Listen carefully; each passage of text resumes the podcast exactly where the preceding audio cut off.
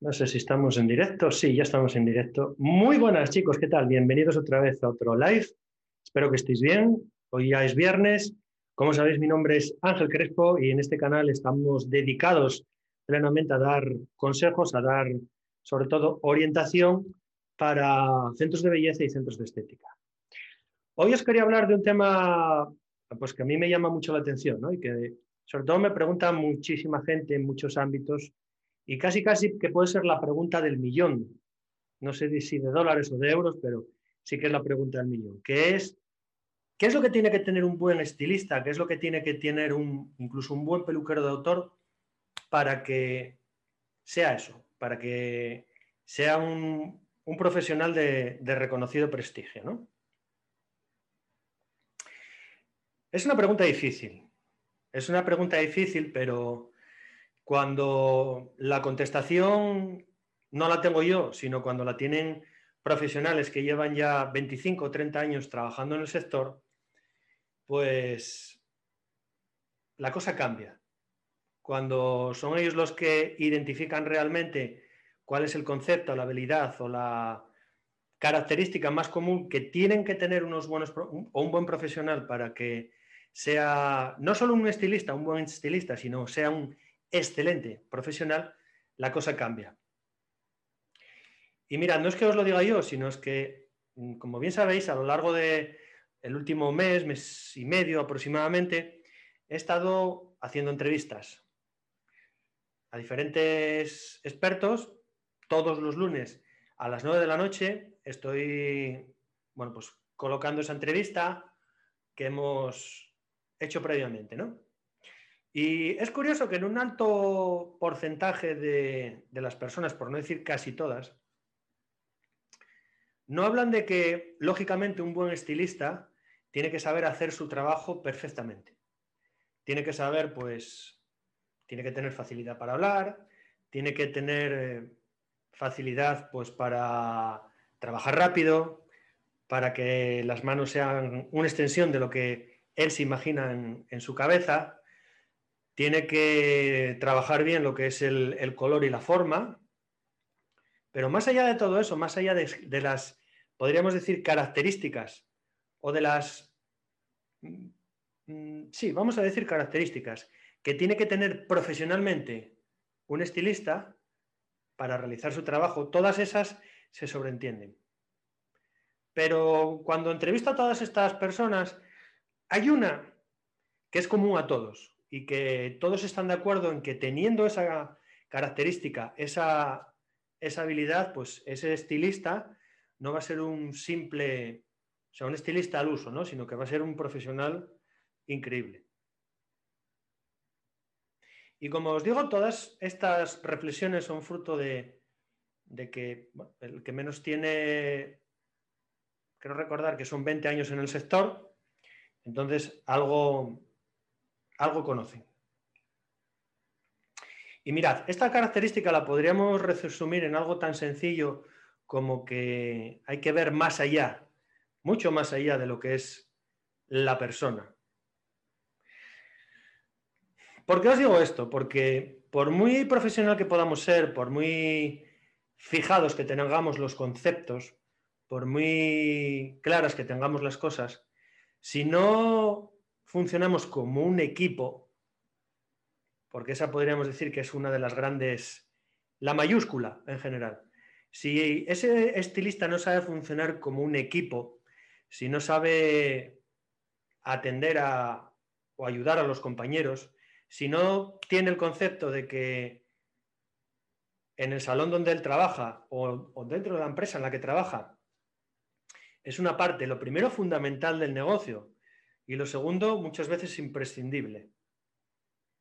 Porque, a ver, no nos engañemos. Cualquier negocio que se precie, el valor, el mayor valor activo que tiene es precisamente el personal.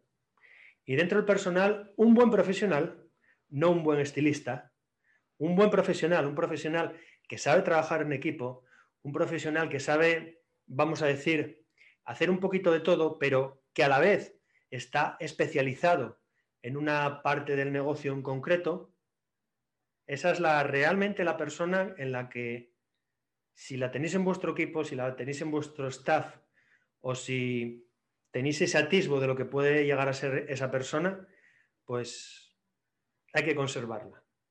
Y os digo que, muchas veces eh, podéis tener el atisbo pues, porque tal vez vosotros veis el potencial, pero es curioso que muchas veces es la persona incluso la que no sabe realmente el potencial que tiene, no sabe realmente hasta hacia dónde puede llegar, lo que puede dar de sí, lo que puede ser en todos los sentidos, ¿no? Tanto en el sentido de trabajo individual, porque bueno, al final no nos engañemos que eh, tanto el estilismo como, como, la estética, que es una cosa que también toco en el canal, es un tema, o sea, es un trabajo muy personal, muy individualista, pero a la vez también es muy de equipo. Esto es como un partido de fútbol, ¿no? Si no hay un portero y 10 en el campo, al final el equipo de fútbol, aquello, no funciona. Llega un momento en que te meten goles, te meten... A mí no me gusta el fútbol, ¿eh? Pero bueno, es así. Te meten goles, te meten goles y no sabes un poco de, como dice el otro, de dónde vienen los disparos o, los cohetes, ¿no? ¿Y por qué eh, digo, y, os reitero, que no lo digo yo, yo, yo lo tengo claro pues, por la parte que a mí me tocó de dirigir equipos. ¿Por qué todas las personas que yo entrevisto tienen tan claro este concepto? Tienen tan claro el concepto de que no solo hay que ser un buen estilista, sino un buen profesional. Pues porque al final, en cualquier negocio, como siempre os he dicho, hemos tocado y lo tocaré hasta la saciedad en el canal, es que los equipos, o mejor dicho, las empresas, no se construyen con una sola persona. No se construyen a lo largo de o en torno a, una marca. Y os pongo un ejemplo. Como os dije ayer, creo que fue, sí. Em, el miércoles estuve entrevistando a Manuel Mon. Manuel Mon, bueno, no os lo dije. Eh, bueno, es una primicia, lo siento. se me escapó. Me van a matar, pero bueno. Em, Manuel Mon eh, es, una persona pues, que eh, en Oviedo él maneja o gestiona más bien dos, centros, dos negocios. Y Manuel Mont eh, gestiona un equipo, un staff de 15 personas.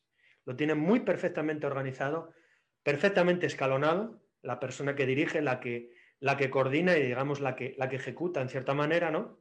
Y de esa, escala, vamos a decirlo, de ese proceso que él tiene establecido, no se sale. ¿Y por qué no se sale Manuel Mon de todo ese proceso? No se sale de, todo ese proceso, lo primero, porque le ha costado mucho encontrar al profesional adecuado. Y lo segundo, porque sabe del valor de un buen equipo de trabajo. Como él me reconocía en una parte de la entrevista, que la veréis en un par de semanas, y como me han reconocido, vamos, y estaréis conmigo, acordaréis conmigo en que si no tienes un buen equipo, eh, nunca vas a poder crecer. Manuel en concreto mm, sabe perfectamente que él no puede estar, no ya os digo en un negocio, sino en los dos negocios constantemente. Entonces tiene su cadena, tiene su proceso para que todo funcione escalonado y todo, todo funcione, digamos, como una, como una, como un buen reloj de relojería suiza, ¿no? Si no fuera así, pues posiblemente no tendría la capacidad que tiene ahora.